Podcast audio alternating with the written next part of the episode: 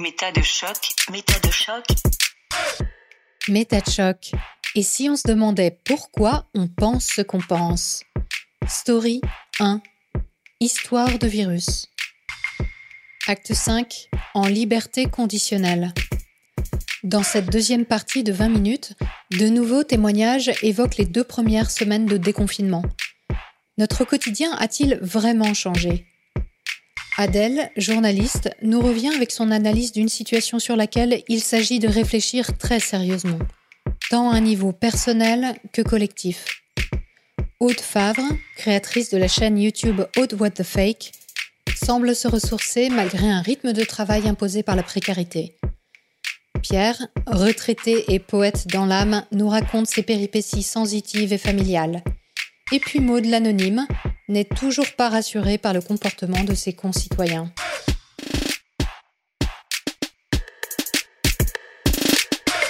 Adèle Gastel, Clamart dans les Hauts-de-Seine. Journaliste, 50 ans. Huit semaines de confinement, durant lesquelles je me suis posé trop de questions. Il faut faire simple, je pense. Certes, nous n'avons jamais vécu une telle expérience à l'échelle planétaire. Mais alors, après la peur, après les doutes, il est temps de se poser et d'examiner un peu cette menace à l'intérieur de soi-même déjà. Parce que les essais cliniques, euh, c'est la spécialité des professionnels, dans les laboratoires, dans les hôpitaux. Et nous alors? Nous qui savons rien de la composition chimique de ce virus, qui n'avons absolument rien à voir avec euh, l'Institut Pasteur, le premier à avoir euh, séquencé le génome du Covid-19 dans le monde. Comment aborder cette menace? C'est très rassurant de savoir qu'on vit dans un pays comme la France, le pays de la médecine par excellence. C'est très rassurant de savoir que la recherche en France est aux avant-postes. Donc là, c'est la raison qui parle. En revanche, au niveau des émotions, si on vit sa vie comme ça, normalement, dans la rue, on, va aller faire ses courses. Plus d'une fois, j'ai vécu cette scène où je croise un autre piéton sur un même trottoir. À 10 mètres de moi, il quitte le trottoir. Il contourne une voiture pour reprendre le trottoir loin derrière moi. Au début, ça paraît un peu vexant. Mais après, je comprends. C'est pas ma tête, c'est pas mon physique, c'est pas, non, c'est juste l'être humain que je représente, pour lui est une menace, ou pour elle. J'ai vécu ça avec une petite famille euh, qui se promenait avec euh, ses enfants. Euh, un jour, il faisait beau, en plein confinement. Hein. Bon, J'imagine qu'ils avaient leurs autorisations, leurs dérogations. Et un enfant a couru un peu vite il se dirigeait vers moi. Sa maman a hurlé comme si il se dirigeait vers un monstre. Non, je ne suis pas susceptible. Je suis potentiellement porteur d'une maladie qui menace son enfant. Voilà où j'en suis aujourd'hui avec cette menace. Il m'arrive d'écouter mes poumons, moi qui suis asthmatique, d'écouter le moindre sifflement. Il m'arrive de rester allongé et d'observer mentalement la moindre douleur au niveau des épaules, un jour, euh, après une longue période de confinement, quelques semaines pendant lesquelles je m'étais contenté de quelques petites courses, j'ai décidé de remplir deux grands sacs. En rentrant chez moi, et évidemment, j'ai eu mal aux, épaules, je me suis dit, c'est les symptômes d'une grippe, ça. Hmm, c'est pas une fatigue, c'est la grippe. Ça y est, je l'ai. Après, on attend un peu, d'autres symptômes, on les connaît maintenant. Et puis ils viennent pas. Puis on se dit, soit je l'ai chopé, soit je l'ai pas chopé. Mais en tout cas, euh, jusqu'ici, tout va bien. Alors, la réflexion qu'une telle expérience développe. Il m'arrive de me demander, est-ce que tout ça est vrai? Est-ce que je ne suis pas dans un, une espèce de rêve? Une sorte de modification de conscience collective, comme si des extraterrestres étaient venus et comme s'ils nous avaient tous hypnotisés et ordonné de porter tous des masques pour qu'on se ressemble tous. Et quelle est la finalité de tout ça? Je n'en sais rien. C'est une divagation de l'esprit. Et après, je reprends euh, mon état de conscience initial et je me dis, soyons concrets, qu'est-ce qu'on fait maintenant? On va pas rester les bras croisés à attendre 20 heures pour applaudir le personnel de santé. Il va falloir réfléchir comment s'en sortir, comment faire en sorte que nos économies ne soient pas définitivement abîmées par cette situation. Ce qui est sûr, c'est qu'il faut travailler. La question est de savoir comment. C'est très bien. On a appris à, à faire du télétravail, mais j'observais il y a pas longtemps des laveurs de vitres à ici les Moulineaux, là où je travaille. Et certes, ils étaient équipés d'un masque et de gants, etc. Mais bah, ils travaillaient un dimanche. Ils ont absolument aucune possibilité de télétravail. Donc le télétravail n'est pas fait pour tout le monde. Voilà.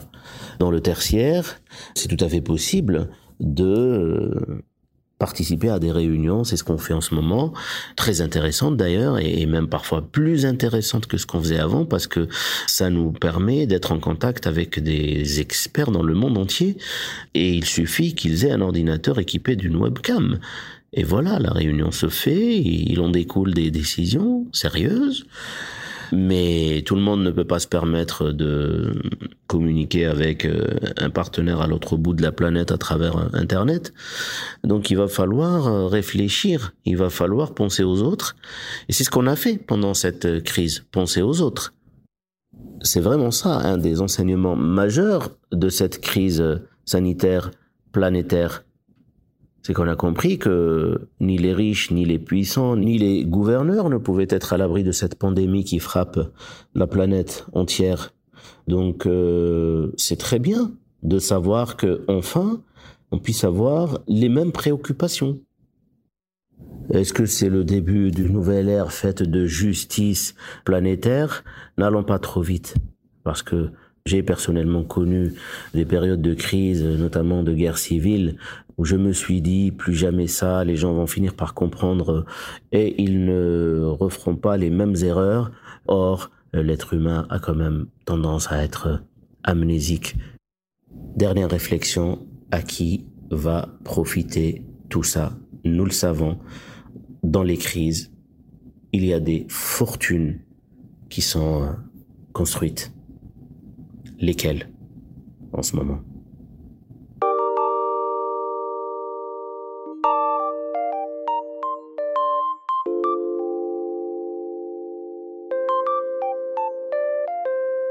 Je m'appelle Aude Favre, je suis euh, de région parisienne, je suis journaliste, j'ai 37 ans.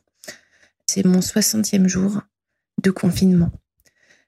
Ce que je ressens, ça a évolué depuis le début, c'est-à-dire qu'au début, euh, j'essayais de prendre le temps et en même temps, j'étais extrêmement stressée parce que je suis dans euh, une situation professionnelle qui est pas simple. Et j'ai essayé quelque part de me reposer, de prendre le temps et en même temps, c'est une situation à laquelle je suis pas habituée. Je suis quelqu'un qui est assez hyperactive entre guillemets. Du coup, j'ai initié un nouveau format sur ma chaîne YouTube et qui me prend finalement euh, tout le temps de mon confinement. Donc cette phase-là n'a pas duré beaucoup. Je ne me suis pas reposée pendant très longtemps. Euh, au niveau de mes conditions de vie, bah ici euh, c'est parfait parce que je suis en fait à la campagne. J'ai des enfants et j'ai eu la chance d'atterrir dans de la famille et c'est vrai que je deviens un peu accro au chant des oiseaux, aux fleurs, aux papillons que je vois euh, devant chez moi. Et ça, c'est vrai que ça me travaille un peu. J'adore Paris et la région parisienne, mais j'avoue qu'on est vraiment bien ici. Au niveau de mes questionnements, ben, je me suis dit, tiens, mais cette crise est peut-être une opportunité finalement pour le monde qui va assez mal, notamment au niveau écologique, etc. Et j'espère que ça va prendre un tournant euh, comme ça, à mon tout petit niveau, j'essaye un tout petit peu d'œuvrer dans ce sens-là, mais je.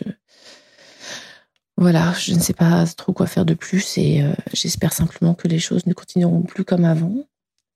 Cette période-là, elle me fait savourer aussi beaucoup mes enfants, même si je travaille beaucoup et de les voir euh, voilà dans le jardin, de les regarder, de jouer avec elles, etc. C'est vraiment un bonheur en fait que je goûte plus ici. C'est vrai que si j'étais euh, à Paris dans ma vie un peu stressante, etc., etc. Donc cette période de confinement, elle est quelque part, je pense, globalement assez bénéfique pour moi, dans le sens où ça a stimulé un peu ma créativité. Et je suis dans un cadre qui est chouette avec des gens euh, que j'aime. Donc à voir comment va se passer le déconfinement.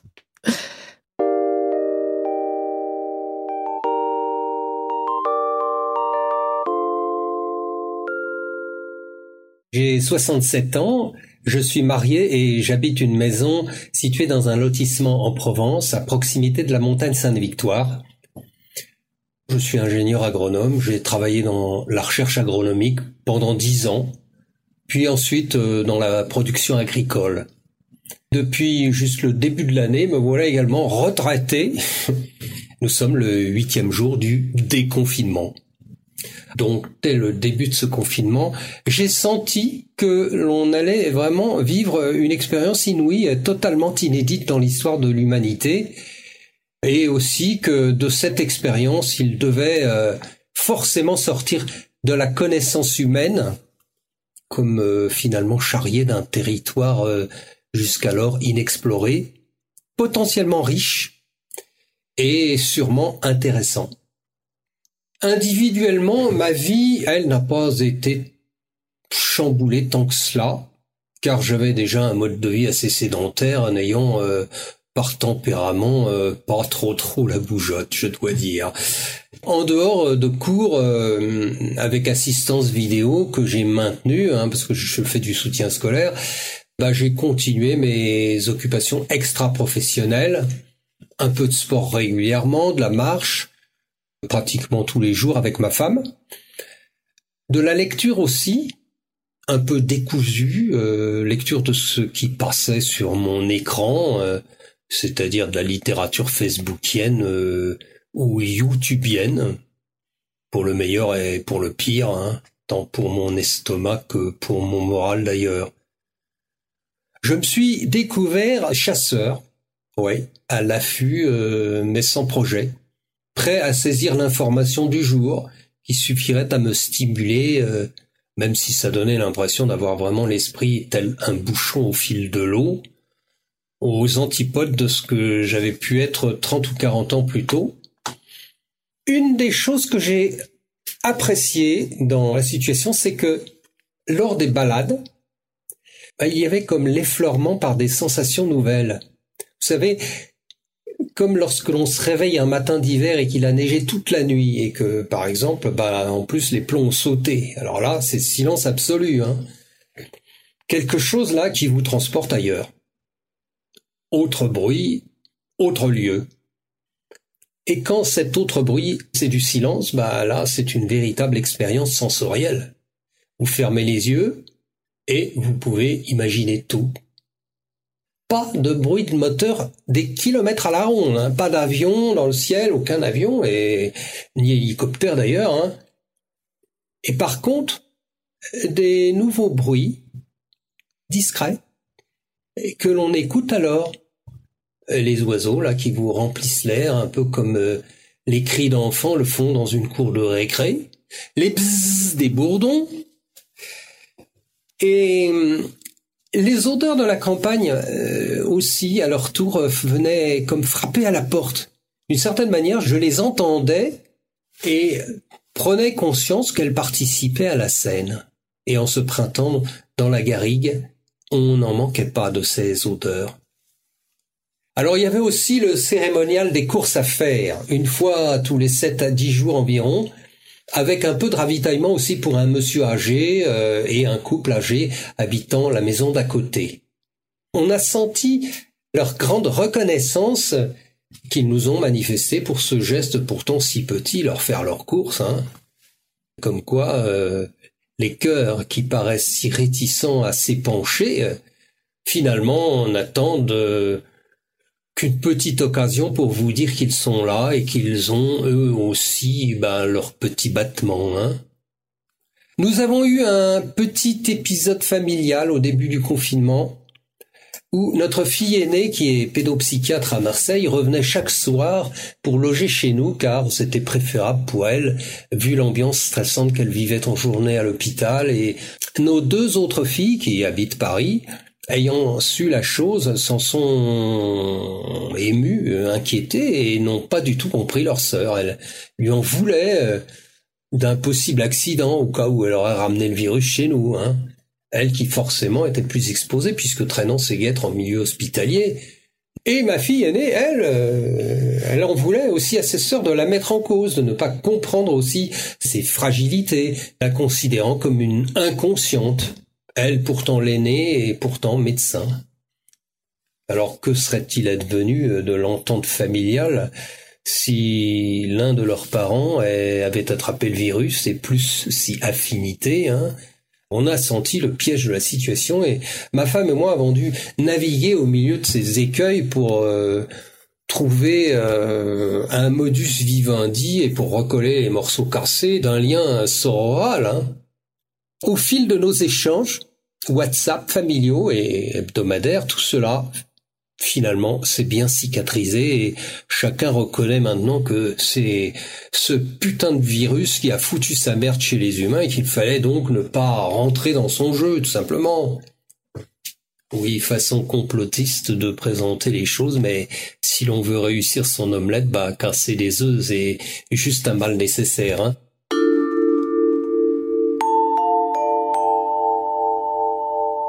Je m'appelle Maude, j'ai 39 ans et j'habite près de Bruxelles. Je suis travailleuse de quartier et pour l'instant toujours euh, écartée de mon emploi. Au total, j'en suis à plus de 60 jours euh, de confinement. C'est assez difficile à évaluer parce que j'avais déjà restreint mes sorties avant les directives officielles et j'ai pas non plus profité de la relaxe permise par le début du déconfinement. En Belgique, nous avons euh, entamé le déconfinement progressif depuis le 4 mai. En ce moment, la restauration est toujours fermée. Les rassemblements sont toujours interdits. Les écoles ont rouvert leurs portes, mais seulement pour certains niveaux. Et comme ma fille n'est pas concernée, ben, elle reste avec moi. Par contre, les magasins sont à nouveau ouverts depuis le 10 mai. Et euh, d'une façon assez effroyable, euh, j'ai pu observer euh, via les médias la ruée dans les centres commerciaux et les rues commerçantes, avec de nombreuses images de foule, J'avoue que ça m'inquiète plutôt sur la possibilité d'une seconde vague. Pour l'instant, les données officielles continuent à indiquer une baisse des cas journaliers, mais euh, il faudra voir les conséquences de ces nombreux attroupements sur les semaines qui vont suivre. Donc en ce moment, je suis dans une période de flou et d'incertitude. Et j'avoue que ça me préoccupe beaucoup. On peut dire qu'on est face à deux paradigmes euh, antagonistes. Dans le premier cas, l'épidémie continue de décroître. On peut euh, envisager donc un retour à une vie presque normal. Dans ce cas-là, ben, euh, peut-être m'autoriser quelques sorties dont je me suis abstenue jusqu'à présent. Je pourrais aussi autoriser quelques contacts pour ma fille ou la laisser revoir ne fût-ce qu'un seul ami, avec les précautions nécessaires évidemment. Je devrais aussi repenser à retourner au travail, mais avec euh, des solutions de garde à organiser et euh, ne fût-ce que pour faire garder ma fille pendant mes heures de prestation. Je pourrais aussi examiner toutes ces propositions de formation que j'ai reçues récemment euh, des services de l'emploi et sur lesquelles je me suis pas encore penchée sérieusement. Mais bon, il y a l'hypothèse inverse. Imaginons que ces attroupements donnent lieu à un rebond d'épidémie, voire éventuellement même à un retour au confinement. Dans ce cas-là, ben, il faut mieux jouer la prudence et je dois laisser la priorité à la santé de mes parents qui continuent à encadrer ma fille dans ses apprentissages scolaires. Donc éviter tout contact pour moi, pour ma fille, qui ne soit pas de première nécessité. Cependant, je pense qu'il est un peu tôt pour euh, savoir vers laquelle de ces hypothèses on va s'orienter. L'avenir proche, sans doute, nous le dira. Je peux quand même dénombrer quelques aspects euh, positifs à cette situation depuis le début du confinement. La manière dont j'occupe mon temps libre a beaucoup changé. Je passe moins de temps sur les réseaux sociaux, dont j'ai constaté l'aspect un peu futile et chronophage. Par contre, je lis, je joue à des jeux vidéo, passion que j'avais un peu mise de côté. Au point de vue relationnel aussi, les choses ont changé. Depuis le début du confinement, certains liens se sont rompus, d'autres se sont étiolés. Mais à l'inverse, d'autres se sont créés, et ceux-là sont plus riches et plus intéressants. Finalement, je dirais que cette proximité constante avec ma fille aura été un bon moyen pour nous rapprocher et partager nos passions respectives.